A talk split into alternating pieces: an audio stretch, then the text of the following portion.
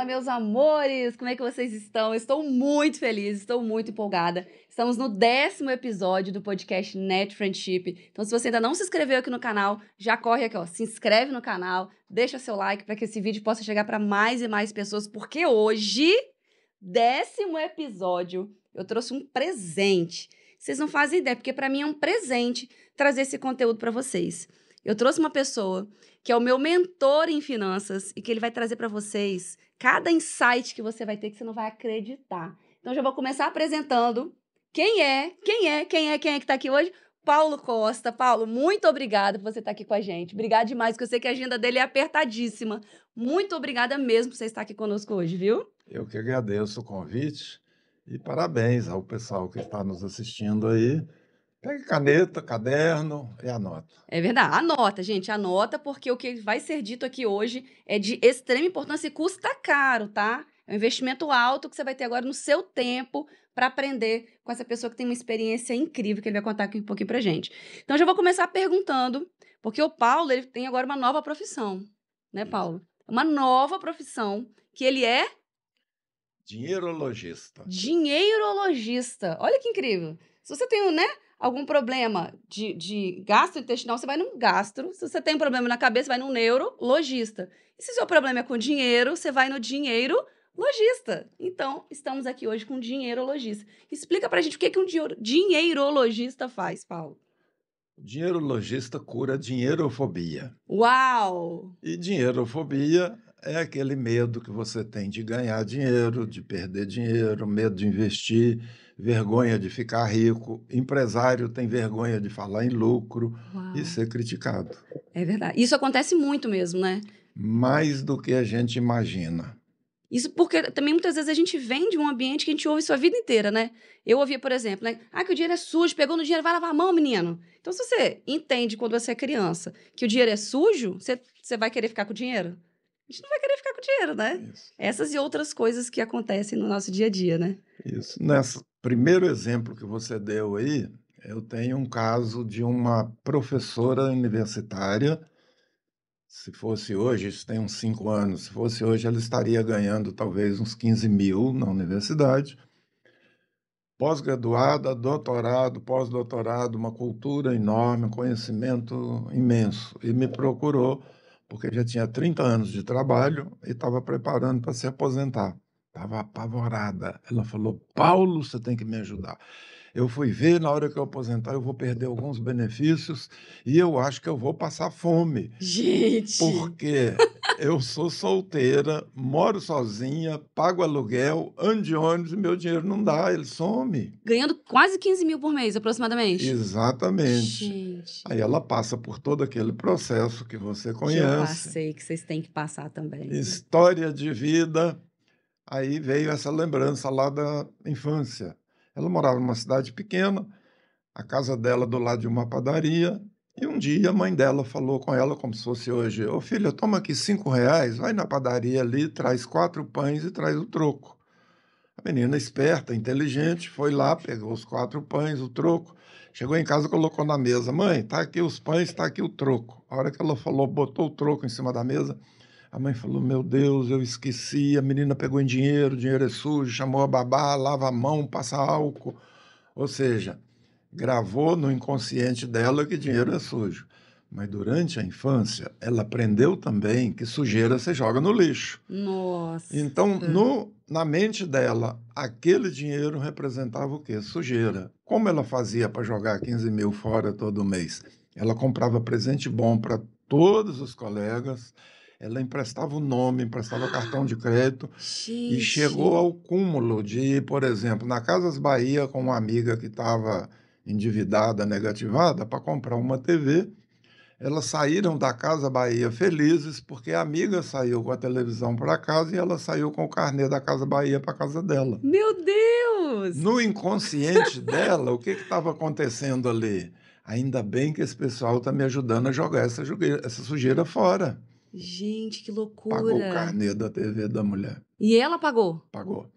E pagou muitas outras contas de pessoas, emprestou dinheiro, não recebia. Né? Gente. Aí depois desse processo que reprogramou a mente, Uau. porque a, a minha, o meu método é para reprogramar a mente. Você descobre a causa raiz do que está causando aquilo Verdade. e faz uma reprogramação. Como formatar um computador, né? O computador começa a ficar lento, você fica ali passando raiva, liga, desliga, reinicia, aí chama o técnico para formatar. Exatamente. Salva todas as informações ali necessárias. Só o que é importante. Isso. Joga, deleta o programa que não está funcionando, bota novo programa. É o que a gente faz no HD mental. né? Gente. Colocou um novo programa para ela que ela organizou, organizar a vida. Saiu com um plano de ação. Primeiro, parar de comprar presente. E comprava presente bom. E os Parar amigos de- já ficaram irritados, já ficaram chateados, Nossa, né? já mudou o clima. Parar de emprestar o nome, listar todo mundo que estava devendo ela e começar a receber. Parece simples, mas a pessoa não enxerga isso, né, Paulo? Não. não É igual um enxerga. jogo de dama, né? Se você tá jogando, você não enxerga. Você precisa de alguém de fora para ver o que tá acontecendo para poder te orientar. Qual é a mexida na pedra ali. é. E ao final do nosso programa lá, ela saiu, atravessou a avenida. Cinco minutos depois chega ela lá toda feliz, alegre, botou uma nota de 10 reais em cima da mesa, toda suja, a nota que estava no chão. Ela falou, Paulo, esse negócio funciona mesmo. Eu normalmente nem olho para o chão. Do outro lado da avenida, no meio-fio, tinha lá uma nota. Quando eu olhei assim, deu aquele asco, né? Aquela, aquele nojo, mas não tinha mais aqui o programa que aquilo era sujo.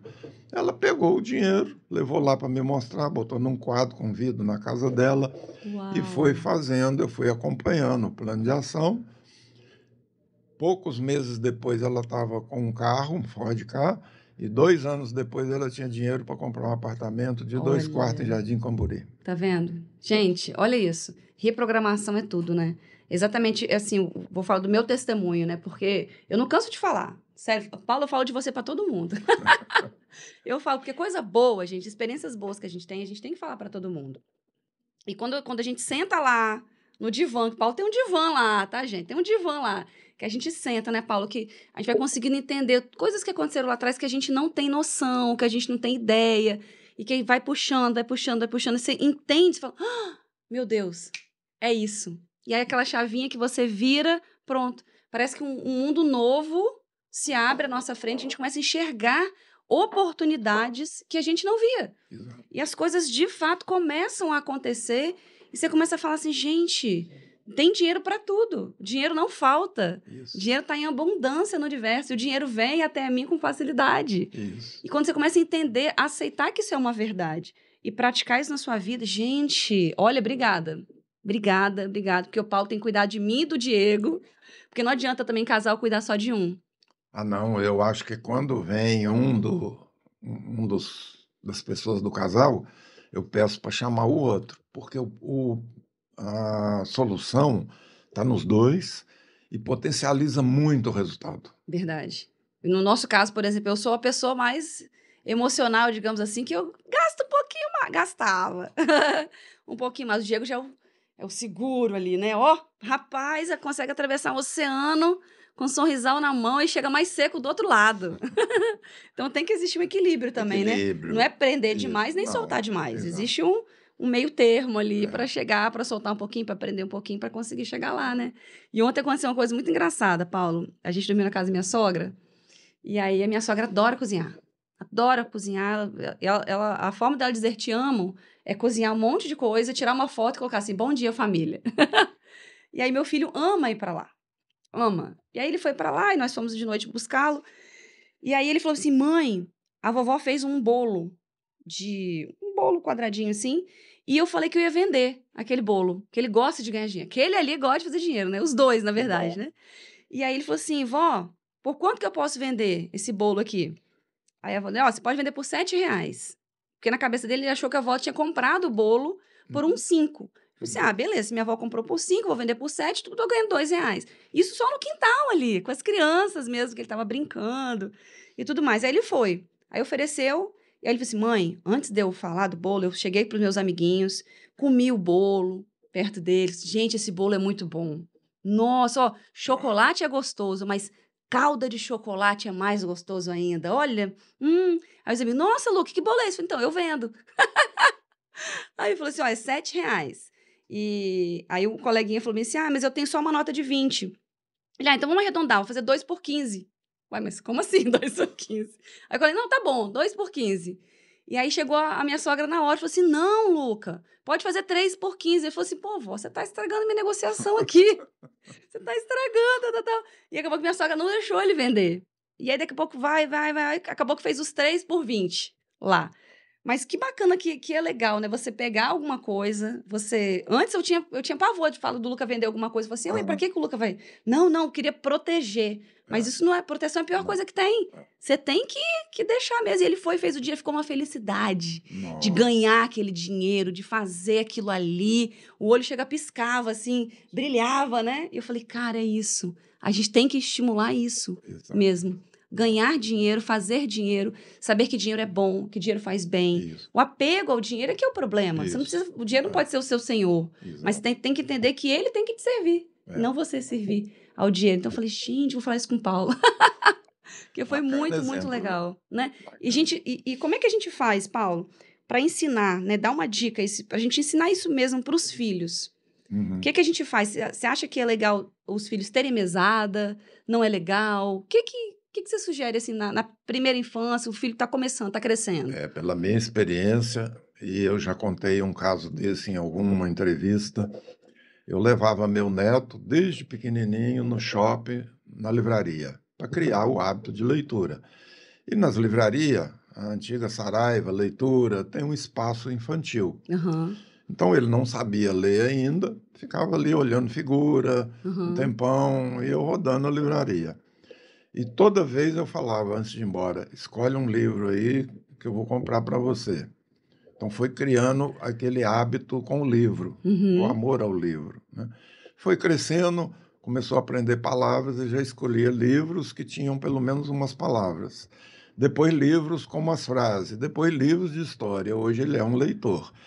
Mas num dessas experiências, ele com sete anos de idade, é o que eu costumo ensinar nas palestras e tal, os pais já devem dar um real por dia por idade, mas não pode ser mesada porque a criança ainda não tem aquele alcance de mês, é hum. é semana.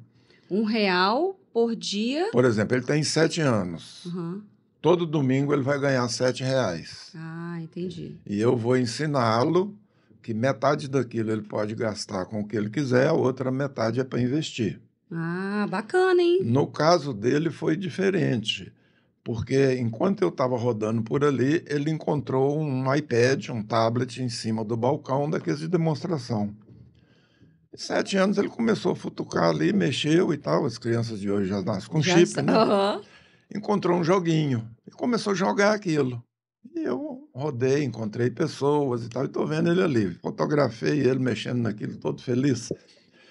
Eu falei, ô Gabriel, vamos embora, né? Vovô, aguarda mais um instante aí que eu estou terminando o jogo aqui. Aí esperei um pouquinho, eu perguntei, você gostou disso aí? Cara, adorei, isso aqui é muito melhor do que o Playstation que eu tenho em casa, porque eu posso andar com isso onde eu quiser. Você quer um negócio desse? Eu quero, vô, você vai me dar? Eu falei, não, você vai comprar. Como?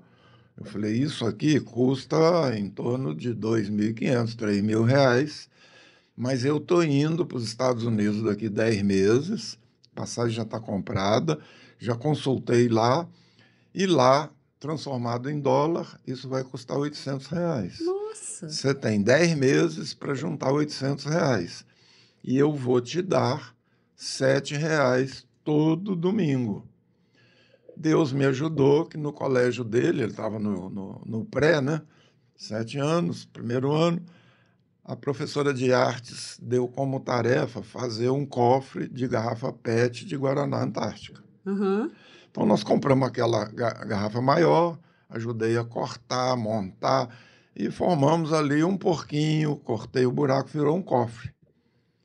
Ele falou: agora eu já tenho até o cofre para começar a juntar o dinheiro. Que eu legal. falei: não, antes disso, vamos fazer uma coisa. Peguei um pedaço de papel e falei para ele: escreve aqui seu sonho. E do jeito dele, sete anos de idade, ele escreveu lá: Meu sonho é juntar 800 reais para o meu avô trazer um tablet dos Estados Unidos. Eu dobrei aquele papel, coloquei dentro do cofre. E ele foi mostrar para minha mulher: Vovó, vovó, aqui o cofre que nós fizemos e tal. A minha mulher pega o cofre, sacode e fala: Gabriel, mas já vem com dinheiro? Eu falo, não, vovó, aí dentro tá meu sonho. Você conecta, é, a conexão que eu fiz ali Aham, entre o dinheiro, o cofre, o sonho, com certeza. ali está meu sonho. Chegou no domingo, uma Gente, nota de incrível. 5 e uma nota de 2. Ele pegou o dinheiro, dobrou, colocou no cofre. No segundo domingo, eu lá com uma nota de 5 e uma nota de 2, ele com o cofre debaixo do braço. Ele pegou o dinheiro, olhou para mim e falou: Vovô, vem cá, senta aqui do meu lado, nós precisamos conversar. Falei: O que, que foi, Gabriel? Você não acha que eu estou merecendo um aumento? eu tive vontade de abrir esse cofre e gastar esse dinheiro, mas não gastei. Aí, para ensiná-lo a vender a ideia dele, eu falei: não, nós combinamos, foi sete reais, me convença que você merece esse aumento. Aí ele começou com a argumentação dele, eu falei: não, não me convenceu ainda não. E veio mais argumento e tal, e eu botando objeção. E de repente ele falou algo lá, eu falei: não, agora você me convenceu. Passou para 10 reais. Ou seja, em oito meses, com, sete com 10 reais todo domingo, ele ia fazer 400 reais. Aham. Quer dizer, a metade do iPad já estava garantido. Chegou no dia das crianças, ele estava focado naquele negócio, naquele sonho, trocando pequenas coisas por um sonho grande. Né? Chegou no dia das crianças, a tia, a avó, a madrinha, todo mundo deu brinquedo, deu presente, encheu o quarto dele. E eu fiquei quieto. Final do dia, ele falou assim: Eu vou, dia das crianças, só você que não me deu presente. Eu falei: Vamos para o shopping, vamos lá na loja. Chegamos na loja de brinquedo ali. Ele pegou uma coisa, pegou outra, pegou outra, pegou outra. De repente, ele escolheu uma coisa lá de 100 reais, dia das crianças, fila no caixa, ele com o brinquedo e eu ali aguardando para pagar. Ele olhava o brinquedo, olhava a fila e tal. Ele virou para mim e falou assim: Eu tenho muito brinquedo lá, ao invés desse brinquedo, você me dá os 100 reais? Falei, Olha. Os 100 reais. Inteirou 500. Quando chegou no Natal, ele fez isso com todo mundo. Ó, já Não vou quero avisando. brinquedo. Não quero mais brinquedo. Tem muito brinquedo. Tem brinquedo que eu nem abri ainda. O brinquedo que vocês forem me dar, me dá em dinheiro. E nós fomos trocando em dólar. E no dia de eu viajar, ele tinha o dinheiro para comprar. Cara, até mais, né? Até mais. Até mais. Agora, faltou eu filmar a cara dele, o jeito dele, a sensação de vitória dele. Como você falou aí, contou a história do seu filho. Nossa, valeu a pena trocar todas aquelas coisas pelo meu iPad. Cara, ele que se incrível. sentiu vencedor. Ou seja, ele aprendeu ali que se ele guardar, se ele investir, se ele deixar de gastar à toa, ele vai ter um prêmio muito maior em algum tempo. Né? Gente, isso é pra vida, né, Paulo? Imagina uma criança com sete anos tendo essa lição. Imagina como é que vai ser o comportamento dele pra vida inteira. Como é, que, como é que já é, né? Porque ele já é um rapaz, né? É, Imagino que sim. Então, como é que isso, como é que isso, como é que isso aconteceu para a vida inteira? Você falou disso, eu lembrei de um exemplo da minha filha. A Maria Lúcia também sempre gostou muito de, de fazer dinheiro. Meus dois filhos gostam demais, né? Acho que a mãe gosta muito também, né? que bom, né? E a Maria Luísa, desde pequenininha, que ela sempre procu- procurava oportunidades de fazer dinheiro. Uma vez minha sogra deu uma, um brinquedo de fazer pulseirinhas. Ela fazia as pulseirinhas, botava uma banca na frente de casa e as pessoas que passavam, ela vendia. E até passou uma mulher uma vez e falou assim: Menina, alguém tá te obrigando a fazer isso? Me conta que eu vou lá, eu, eu denuncio. Ela falou: Não, pelo amor de Deus. Ela pegou as coisas e saiu correndo. Uma vez eu cheguei, nós nos mudamos para um condomínio que eu queria muito, muito, muito, muito morar lá. E eu, toda vez eu passava na frente e falava assim: nós vamos morar ali, nós vamos morar ali, nós vamos morar ali, nós vamos morar ali. E um dia nós moramos ali, nós compramos e moramos ali. E aí a Maria Luísa tinha o quê? Uns 10, uns 9 anos. O Luca nem tinha chegado ainda. E aí a gente saía para trabalhar. Na época eu e o Diego trabalhávamos muito, né? O dia inteiro. E quando a gente voltava, a gente chegou, tinha 10 reais em cima da, da mesa. Falei, vai, gente, a gente já fica preocupado. Falei assim: É. o que, que Maria Luísa fez para conseguir esses 10 reais aqui? Ela, não, mãe, deixa eu te explicar.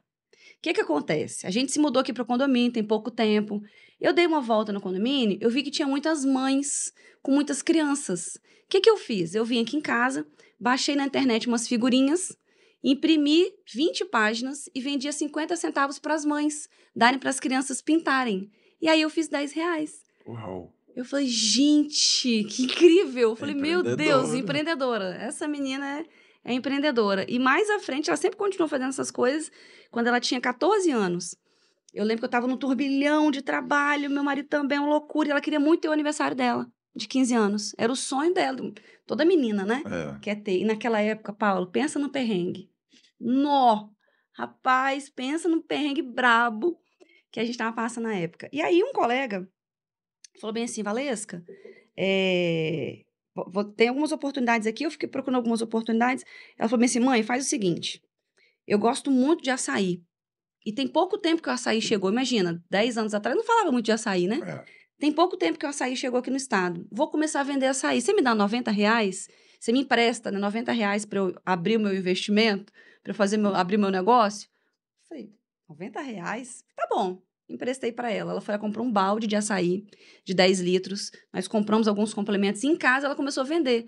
Como a gente tinha 26 prédios no condomínio, as pessoas lhe interfonavam, ela preparava o açaí e a gente ia entregar junto com ela. Ia um para um lado, ia para o outro. Paulo, em oito meses ela tinha 6 mil. Uau. Só que ela tinha construído para fazer o aniversário dela. E aí eu falei, gente, que incrível, vou vender açaí também, porque tá dando dinheiro. E aí nós pegamos aqueles 6 mil e fomos contratar o buffet, né, para ter a festa dela, porque eu já, como eu- na época eu trabalhava numa grande empresa, que a gente tinha direito a um clube. Então o clube a gente já não pagaria a Uhum. locação, só o buffet. E aí o dono do buffet falou bem assim, Valesca, tô vendo aqui eu chorando preço, né? Não, tira isso, bota aquilo, só tem 6 mil, 6 mil, não dá pra fazer uma festa de 15 anos, né? Do jeito que a gente queria. Ele falou assim: olha, você não quer uma oportunidade para fazer uma renda extra? Aí meu olho, plim, renda extra? Como é que é isso? Mas na época eu trabalhava numa grande empresa, eu dava aula no Senai, dava aula no Senac, dava aula na pós-graduação, final de semana e era síndica de um condomínio. Uau. Pensa se eu tinha tempo para alguma coisa. Não Nossa. tinha tempo para nada.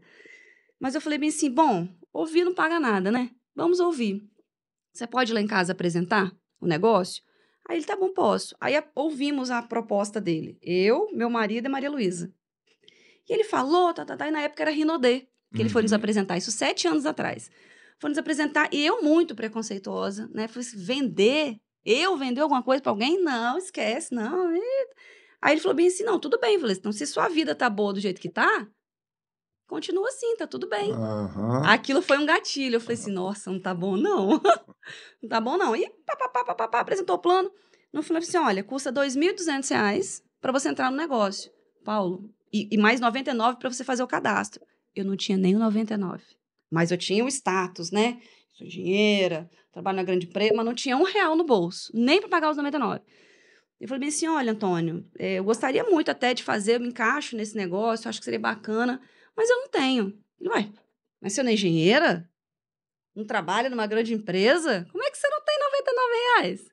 Aquilo me foi um choque tão grande, assim, de realidade, que eu falei assim, caramba, tô fazendo alguma coisa errada. Porque eu trabalho tanto. Tô igual o pai do Cris, né? e não tinha dinheiro. Aí a minha filha falou bem assim, Antônio, faz o seguinte, é, o senhor não é o dono do buffet? Cancela minha festa de aniversário.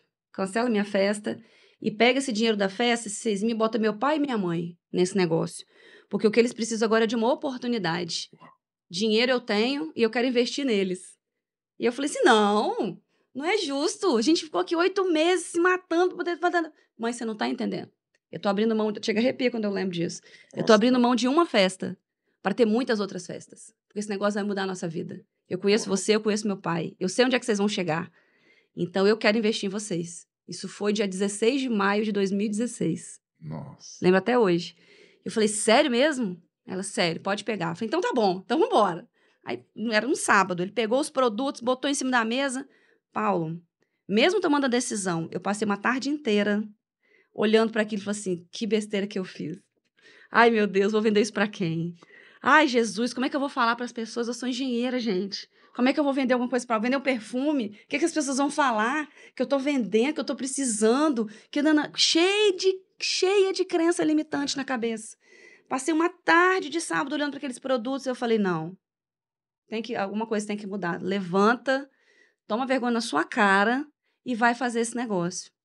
E aí, em nove dias, Paulo, a gente vendeu aqueles produtos todos. A gente bateu duas graduações.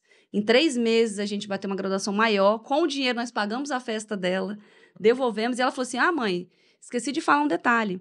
Esse dinheiro que eu, dou, eu não dei para vocês, não, eu emprestei. E eu quero juros. E Aham. os juros vai ser vocês me levarem no cruzeiro, que eu tenho certeza que vocês vão ganhar.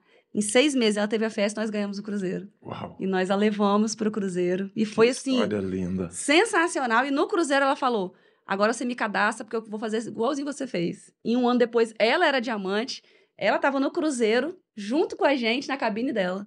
Você Uau. acredita? Então, assim, é, o poder de uma decisão, né? É. De, de enxergar as coisas e de fazer de forma diferente. Tanto que hoje ela tem 21 anos, está lá na Argentina realizando o sonho dela de, Uhum. de ser médica, né? Que quando tantas outras crianças, adolescentes, né? Não tem, não tem coragem de ir. Isso. Que vai ficar longe da mãe, do pai, como é que vai ser? E ela tá lá, não deu nem tchau. Você falou três palavrinhas mágicas ali. Decisão, convicção e merecimento. Uau! Isso muda o jogo, né? Muda tudo. Decisão, Convicção, convicção. E merecimento. Se você não toma decisão de nada, não vai fazer nada, não vai acontecer nada. Se você toma decisão, mas você não tem convicção de que aquilo vai dar certo, também parou no meio do caminho. Se você toma uma decisão, eu quero isso, vou fazer isso, tem convicção que vai dar certo e eu mereço isso. Acabou. É o que aconteceu. Mereço o Cruzeiro, tem condição, tem convicção que isso vai acontecer e tal. Você resumiu, a- resumi para você a sua história aí em três passos: decisão, Gente. convicção e merecimento. Que incrível. E só para contribuir com vocês também, o Paulo falou uma coisa comigo muito legal. Uma das primeiras sessões assim que a gente conversou, ele falou assim: "Qual que é o seu sonho?" Né? Qual é o seu sonho? Você- A gente trabalha com sonho. É. E eu falei assim, sonho, sonho, sonho. E eu tinha um sonho, dois anos atrás, que eu comentei com ele, que é o sonho de morar nos Jardins. Falei, gente, o Jardins é um condomínio, para quem não conhece, um condomínio aqui em Jardim Cambori, que é um condomínio que custa aí a partir de um milhão e meio. E para minha realidade atual, era uma coisa assim, que eu já tinha parado de sonhar. Eu falei assim, ah, mas um milhão e meio, tipo, pra quê? E o Paulo resgatou isso lá do fundo do baú. Ele falou assim, não, se é seu sonho, você vai realizar. E eu parei para pensar, para olhar para dentro. Falei, Gente, todas as casas que eu morei, que eu comprei, eu sonhei. Uhum. Eu sonhei, eu desejei, eu tive convicção. Eu falei, Isso. cara, eu mereço e eu consegui. Por que, que esse ia ser diferente? Uhum. Paulo- e o Paulo ficou ali na minha cabeça. Você vai conseguir sim, você vai conseguir, você vai conseguir sim. E tudo que ele falava, durante todas as mentorias, né? Todas as dinâmicas, tudo que ele fez só vinha aquele sonho na cabeça. Eu só falava disso, só falava disso. A gente não terminou ainda não a mentoria, a gente tá, tá terminando. E agora, gente, eu já passo ali na frente, eu, eu já tenho tanta certeza que eu vou morar ali. Aham. Paulo, é tão nítido pra mim que eu vou morar ali que as pessoas, sem saber, estão me mandando oferta de lá. Corretores que eu nem pedi. Aham. Valesco, ó, apareceu uma, uma oferta no jardim, você não quer, não? Falei, gente, olha que incrível. Acontece. Porque você vai mandando sinais, né? Eu acredito Isso. que é isso, né? É, Você manda sinais pro universo e a, e a coisa vai acontecendo. Você fala, gente, eu mereço. é, Eu mereço morar ali. Por que não? exato. Por que, que eu não posso morar ali? Eu Posso. Se alguém já fez, eu posso fazer também. Posso não é fazer impossível, também. né? O Exatamente. impossível só é impossível até alguém fazer. Exatamente. Alguém fez, deixou de ser impossível. E a maioria das pessoas tem uma dificuldade enorme de separar o sonho do dinheiro. Não posso porque não tem dinheiro. Então imagina assim, eu costumo fazer uma metáfora do desenho animado. O personagem aqui do desenho animado tem um sonho de um carro, um apartamento, uma viagem. Aí normalmente aparece uma nuvenzinha aqui com aquilo piscando assim. Mas você fica lá, nossa, seria tão bom, né, se acontecesse, se eu morasse lá e tal. Mas a pessoa está com a agulha pontudinha aqui e fala aquela frase. É, mas não vai dar porque eu não tenho dinheiro. Puf! Acabou. A própria pessoa é o ladrão de sonho. Então, sonhar é de graça. Você pode sonhar com o que você quiser. As pessoas não têm dinheiro porque não sonham e não sonham porque não têm dinheiro. É verdade. E aí você fica nesse círculo vicioso. Quer dizer, vai alimentando esse sonho aí que ele está Não, caminhando. eu falei que ele vai tomar café com a gente lá, gente. O Paulo vai tomar com a É gente. isso. A gente, onde que a gente foi? A, o nosso, a gente tem um apartamento lá em Laranjeiras. Foi muito, a gente fez uma dinâmica. Não, eu falei, gente, eu tenho que falar isso com o Paulo. Agora tudo eu quero falar com o Paulo. a gente foi alugar, nosso apartamento é alugado, eh, nós alugamos ele, né, pra uma pessoa. E essa pessoa saiu, aí nós pintamos o apartamento no domingo, para outra pessoa mudar na segunda. E aí nós fomos lá conferir no domingo se estava tudo certinho, tudo pintadinho, bonitinho. E lá tinha uma varanda. Tem uma varanda muito, muito bacana. Aí eu falei assim, meu bem, vem aqui na varanda. Fecha os olhos. Ó, agora nós estamos na varanda dos jardins. Isso. Estamos na varanda do jardim. Olha o mar. Nossa, olha o sol nascendo. Diego, que coisa linda. Parecia que eu tava no Titanic, né? eu falei assim, gente, olha isso. Você tá, tá ouvindo? Ó, ó o barulho do mar. Ó. E eu ouvia mesmo. Isso. Eu via Funciona. aquilo com tanta convicção. Uhum. E pela primeira vez, eu, eu já fiz várias coisas similares assim. Pela primeira vez, o Diego fez o exercício. Aham. Ele sonhou comigo ali. Ali eu tive a certeza de que se, se- vai se realizar. Aham. Porque ele entrou no, no jogo. Entrou no jogo. Ele entrou no jogo. Isso. E acho que o, grande, o grande lance de tudo assim é o, o que você conseguiu fazer. Você conseguiu trazer o Diego pro jogo. E é por isso que a gente precisa de um É, mentor. Tava gente. com uma resistência enorme. Enorme, É, no enorme. Porque ele quer morar em casa, ele gosta de casa. Eu falei, gente, pode ter as duas coisas. É, Não precisa ter uma coisa só. E, o- e o, o bom da gente ter um mentor financeiro é justamente isso, porque ele é uma pessoa de fora. Não adianta você querer convencer seu marido. É. E muito menos o marido querer convencer a mulher, porque é, não rola. é, Quando você tem uma terceira pessoa é. que mostra para os dois: olha só, vocês querem isso, vocês querem isso. Vamos, vamos fazer isso aqui primeiro, depois isso aqui, planejar. Uhum. A mente abre. É. E, e, é o papel. Então, assim, obrigada mesmo por você ter feito, por você estar fazendo, por você fazer parte da nossa vida. Você é muito mais do que um mentor, você é um amigo. Cara, Mesmo de verdade. Vocês, assim, se eu pudesse descrever meus clientes ideais, eu estaria descrevendo vocês. Muito Ai, legal. obrigada, Muito obrigada. legal. Tamo junto. Tamo junto. No mínimo para sempre. É, essa coisa de visualizar, de é, pensar, de imaginar, você ter aquilo antes de ter, é um negócio muito doido. Eu já contei, assim, pessoalmente, particularmente nas mentorias, algumas doideiras, né? Vale, gente. Você aprende assim. tanto com isso. É. Eu aprendo tanto. Agora eu vou contar uma experiência minha aqui pela primeira vez Uau! numa Que assim, privilégio! publicamente, né? Há 30 anos atrás, meu irmão trabalhava numa empresa multinacional. Ele é casado com a irmã da minha mulher e eles Sério? bateram Seu uma meta. irmão casado com o irmão da sua mulher. é, Com a irmã da sua mulher. é, e eles bateram a meta na empresa lá e ganharam um cruzeiro marítimo. Uau! Você tinha falado em cruzeiro, só que cruzeiro há 30 anos Ah, atrás era um navio pequeno com 680 passageiros, hoje são 5 não, mil, são né? 5 mil. E era carésimo, né? Era muita grana para entrar num navio daquele. Se fosse hoje, seria quanto, Paulo? Ah, se fosse hoje, sei lá, um cruzeiro hoje que custa 1.500, 1.800, 2.000, ia ser uns Uns 6 20 mil, mil. sei lá. E tinha um dress code, tinha a lista das roupas que você tinha que levar. Uau! Você tinha que ir de black tie para jantar com o comandante, né? Só que eles foram contando aquilo com tanto entusiasmo que eu falei, eu quero isso. E eu morava na época em Brasília. Eu vou fazer isso. Aí eu deixei de lado o dinheiro, não me preocupei quanto custa, se eu vou ter o dinheiro, se vai acontecer e tal. Eu falei, eu vou fazer isso. E comecei a focar naquilo, pensar naquilo, imaginar eu lá dentro do navio, eu estando fazendo, como você fez, estando Uhum, dentro de um navio, no meu apartamento, né? Uhum. Então, de manhã, era muito louco. De manhã eu levantava da minha cama, ia para o banheiro, mas eu ia assim. Eu não sabia como o navio funcionava, era um navio pequeno, balançava, né? Eu falei, nossa, o navio hoje está balançando. Quer dizer, a minha mente estava dentro do navio. Gente. Quando eu cheguei no box do chuveiro para tomar banho, eu imaginei uma escotilha do navio, né? E tomando banho assim, né? Balançando. Eu falei, é, mas o mar hoje está agitado e por isso que está assim. Quer dizer, a minha mente estava Já dentro do navio. E na hora do almoço, eu, junto com a família na mesa, eu coloquei meu prato de comida e estou aqui comendo, mas segurando o prato como se alguém fosse roubar minha comida. Aí a minha mulher falou assim: Nossa, você está segurando esse prato, parece que alguém vai roubar sua comida. Eu falei: Não, é porque o navio está balançando demais, eu estou com medo do prato cair. Aí ela virou e falou assim: O quê? Eu falei: Não, esquenta não, é uma brincadeira aqui, uma doidura. Quer dizer, eu percebi que você consegue as coisas dessa forma que você descreveu. O campo da mente, né? Você vê, você sente, você visualiza, você tem aquilo antes de ter.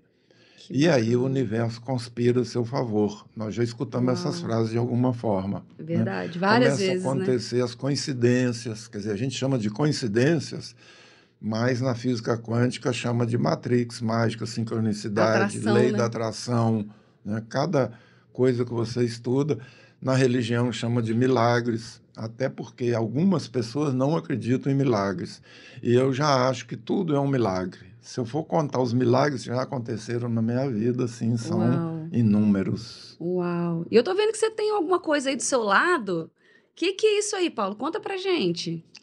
Isso aqui é o livro que nós vamos lançar no dia 20 de setembro. Uau. E o livro se chama Dinheirofobia. Eu tenho que contar a história desse livro.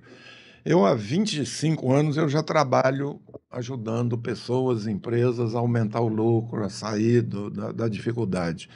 E a história da recuperação do Banest já é bem conhecida, porque eu já falei em vários podcasts, várias entrevistas.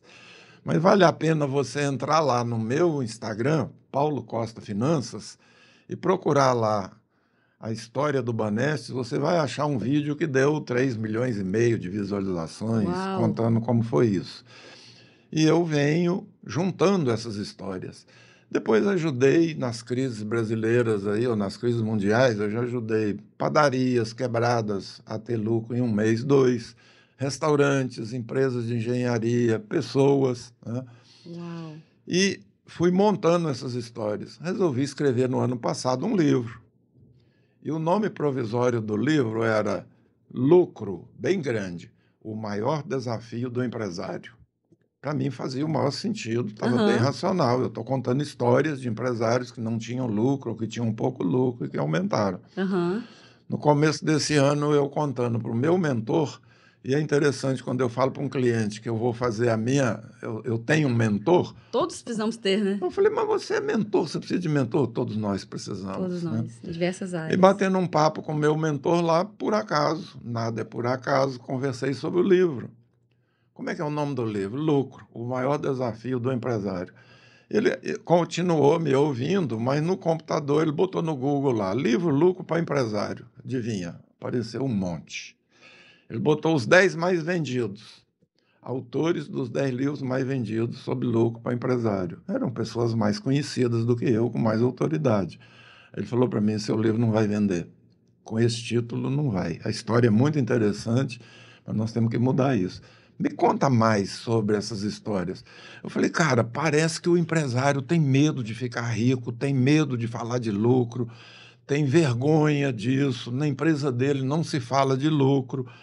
Foi o caso do Banestes. Lá era uma cultura assim de eh, prejuízo, empregados endividados, Olha. fracasso, eh, né, pouca coisa, escassez. E a gente mudou a cultura para uma cultura de abundância, prosperidade, lucro, motivação e tudo. E eu falando ali, medo de dinheiro, ele procurando lá, sinônimos de medo. Aí apareceu vários, inclusive fobia. Ele falou, cara, os caras têm fobia de dinheiro. Dinheirofobia. Uau. Ali nós montamos uma nova palavra no português. A hora que ele falou dinheirofobia, eu falei, é isso. Procuramos no INPI, estava livre o nome. Uau. Hoje eu tenho o registro desse nome para livro, curso, mentoria, para tudo. Que incrível. Criamos o Dinheirofobia. Quando eu comecei a falar sobre dinheirofobia, um programa de TV me chamou para explicar o que que era dinheirofobia. Dei a entrevista, o outro programa de outro canal chamou para explicar o que que era dinheirofobia. Aí o podcast lá da Enjoy me chamou para fazer lá uma entrevista. Nesse pedaço da- desse corte desse podcast, Aham. só um dos cortes deu mais de 3 milhões, o outro Uau. deu um milhão e meio. E aí começou a vir novos clientes. Claro. né? E o nome é muito bom. O livro vai ser lançado na FUCAP dia 20 de setembro e você está convidado. É isso aí, 20 de setembro, você precisa estar lá. Eu estarei. Nós estaremos cobrindo, inclusive, com o programa Net Friendship e várias outras emissoras, então você tem que estar lá, porque eu já garanti o meu, tá? Eu já garanti meu livro, porque eu não posso ficar sem esse livro. Eu tenho que ficar com o meu, você tem que garantir o seu. E quem quiser comprar Paulo também pela internet, consegue? Consegue.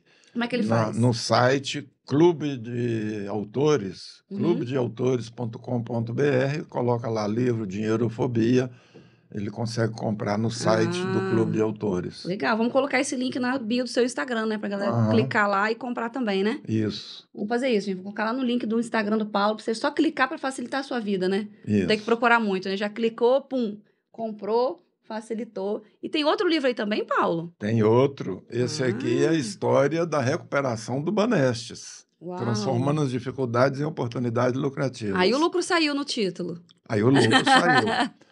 Mas por quê? As pessoas pensam que na recuperação, na história da recuperação de um banco, teria nesse livro planilhas, números, contas, controle. E eu não mexi com nada disso. Uau. A gente só trabalhou lá a mentalidade dos empregados. É uma que quebra de paradigma, né? endividados. É. A quebra de paradigma foi na hora de vender o projeto para o presidente do banco. É mesmo? Como é que foi isso? Foi o seguinte: eu estava chegando dos Estados Unidos, tinha feito um curso lá em 2003, 2004 e trouxe de lá umas técnicas de reprogramação mental. E eu conheci algumas pessoas que trabalhavam no banco. E eles estavam apavorados, com medo de perder o emprego. Porque ia o- fechar. o governador falou que ia fechar o banco, um banco que não dá lucro. Na época, faliu Benji, Banesco, Banespa, Banco da Bahia, Banco do Paraná, Banco de, de- de- de. Santa Geral, Catarina, né? geral. Né? Inclusive bancos eh, privados, Santos Neves e outros. Né? Uhum. E eu fiz ali uma pesquisa com alguns empregados. E o que, que eu constatei nessa pesquisa? Eles estavam endividados. Eles não tinham lucro na vida pessoal deles. Uau. Então, como é que o cara que não tem lucro na vida pessoal vai preocupar com o lucro de um banco estadual que nunca tinha dado lucro? né? Uhum. E eles estavam ensinando aula de lucro para os gerentes. Investiram nisso e não deu certo. Aí eu fiz um projeto, fui levar para a diretora de recursos humanos, Uhum. encontrei com ela agora ano passado, morando em Alphaville, aposentada. Ela me deu uma entrevista de mais de uma hora, ficamos amigos desde a história do banco. Que legal. Porque na hora que eu cheguei no gabinete dela, eu falei: eu trouxe aqui um projeto para você que vai salvar o banco. Aí ela me contando, eu falei: Paulo, 2004, quando você entrou na minha sala com aquela convicção, aquela certeza de que com aquilo você ia salvar o banco, eu falei: tá bom, a gente já investiu tentou em muita tudo, né? coisa e vamos perder o emprego mesmo. Deixa eu acreditar nesse cara aí. Uau. Mas eu não posso te contratar, porque é um banco estadual, tem que fazer todo aquele processo. Eu falei, não, por aí não dá. Você marca cinco minutos com, com o diretor que assina o cheque, eu vou vender o projeto para ele. Ela marcou cinco minutos com o presidente do banco. Uau. Falou, cara, agora é com você. Eu vou te levar lá no gabinete, e o resto é com você. Entrei no gabinete do presidente do banco, ela falou, presidente, esse é o consultor que eu falei para o senhor daquele projeto e tal. O presidente levantou, me cumprimentou. E a primeira pergunta dele, assim, de cara, o senhor é economista formado onde? Eu já pressupôs que você já era economista. E formado em Harvard. Formado em... Eu imaginei isso ali na hora. Aí eu falei, não, presidente, eu não sou economista. Aí ele virou para a diretora de recursos humanos, como que você quer que eu contrate o cara que nem economista aí vai dar jeito no banco? Paradigma, né? Ou seja, eles estavam mirando no problema errado. O diagnóstico estava errado. Na cabeça dos economistas, o problema do banco era planilha, conta, controle, lucro e tal. né? Uhum. E o problema não era esse. Eu falei para ele: não sou economista e vou dizer para o senhor claramente. Só me dá licença para ser honesto aqui. O senhor é economista, a diretoria toda é economista, todos os gerentes executivos são economistas e o banco está quebrado. O problema não é econômico-financeiro, é hábitos, atitudes e comportamentos dos seus empregados que estão todos endividados Hum, e não estão motivados com o lucro do banco. E outra coisa que eu quero dizer para o senhor: não existem empresas, existem pessoas. E as pessoas não se importam com quanto o senhor sabe até saber o quanto o senhor se importa com elas. E eu tenho certeza que o senhor não está se importando com elas, o senhor não sabe dessa pesquisa que eu fiz, eles estão todos endividados. Nenhum gerente vai vir aqui no presidente e falar: presidente, me ajuda que eu estou endividado. Ele vai ser mandado embora. Ele falou: tá assim. Sentei, expliquei para ele, mostrei a pesquisa, mostrei o projeto. Ele acreditou naquilo Uau. e chamou o diretor e mandou me contratar. Eu passei nove meses no banco. Uau, um filho, hein? Começamos a trabalhar a, a mentalidade deles. E aqueles empregados que, por vergonha, constrangimento, não entraram no programa, os que entraram começaram a ter resultado. Contagiaram os outros. Sem perceber, eles foram mudando os comportamentos em relação a dinheiro, foram realizando sonhos. Uau.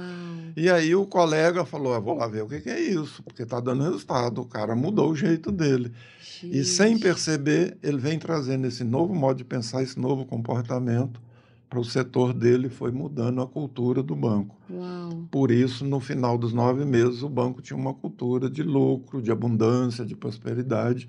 E é o banco que a Hoje gente, é o melhor, um dos melhores bancos, né? nós temos. Gente, que, gente, que história sensacional. Que história incrível que a gente está ouvindo aqui, ó. Olha o privilégio que a gente tem de ouvir uma pessoa que trabalhou diretamente, foi responsável por essa recuperação de mentalidade das pessoas. Mentalidade. E tudo está no campo da mente, né, Paulo? Tudo é no campo da mente. Tudo. Ah, se a gente mês- acredita que pode, a gente pode. Se a gente acredita que não pode, a gente não pode, né? Henry Ford falou isso É há cento Quantos e anos, né? anos atrás, né? Uau. É. Isso é, isso é sensacional. E, e eu acho que o grande legado que a gente tem que deixar, maior do que qualquer herança que a gente pode deixar para os filhos, né? É exatamente mostrar o caminho. Apontar o caminho Isso, e falar assim, cara, vai, voa. Voa, vai por aqui. isso. O Luca tá, tá lendo um livro agora, o último livro que ele leu, Os Axiomas de Zurique. Uau, meu neto tá lendo isso também. É, ele tá lendo, e eu nunca li esse livro. O Diego, que, que adora ler esse livro e tal. E aí ele falou assim, pai, agora eu preciso aprender a mexer na bolsa. Quero Uhum. aprender a mexer na bolsa. Me ensina. E tá os dois lá, mostrando ações, período, sobe, desce, tá, tá, tá, tá, tá, tá. Ele falou assim, não, pai, porque eu tenho aqui guardado, eu tenho 9 mil. Hum, Ele tem 11 anos e tem 9 mil guardado. uau. E ele falou assim, como é que eu faço pra dobrar? Qualquer Uhum. outra criança pensa assim, o que, que eu vou comprar com esse dinheiro, né? É, Ele fala assim, não, tudo que você dá pra eles, ele faz, como é que eu faço pra dobrar? isso. Como é que eu faço pra dobrar? Nunca pense no que, que ele vai comprar. Sempre no que, que ele pode fazer pra poder ter mais, né? Fazer E mais. você vê o seguinte, a minha geração, né? Eu tô com 81 anos, quer dizer, há Gente, ninguém diz, tá? 70 anos atrás, como é que era isso? A tia, a avó, a madrinha dava, a gente não era, não tinha recurso. Não vamos dizer que era pobre, a gente era classe Ah, você média não nasceu baixa, rico não, um Paulo? bonito, Você né? não nasceu rico, milionário, não? Não, 12, minha mãe teve 10 filhos, eram 12 pessoas em casa. Uau. né? Uma casa simples, uma vida simples, nunca tivemos carro, nunca viajamos, nunca fizemos nada disso. Uau. né? Era o piso era aquele negócio de cimento vermelhão, em alguns lugares era chão batido. E quem vê sua história acha que você nasceu num berço de ouro, né? Ah, deu sorte. Deu sorte na vida. É, passei muito tempo da vida travado. Mas quando vinha lá, por exemplo, uma pessoa, uma madrinha, a tia, dava 10 reais, como é que ela falava? Toma aqui 10 reais para você comprar um brinquedo para você. É. O E era que, que a gente condicionado, né? aprendeu lá? Dinheiro é para comprar. É. Por que não falar o seguinte? Toma aqui um presente, 10 reais, 5 você vai comprar o que você quiser e 5 é para investir. Cinco é Já para reserva de munição? Reserva de munição. Reserva de munição. Meu marido Isso. falou assim, Valesca, você tem que perguntar pro Paulo o que, que é reserva de munição. Então conta pra gente, Paulo, o que, que é reserva de munição? Eu tenho um contrato que eu estou fazendo um trabalho com a Marinha e estou atendendo lá alguns oficiais. E quando eu falei para o oficial que tinha que fazer uma poupança, ele falou: poupança? Ah, tá. É aquela reserva de munição, né?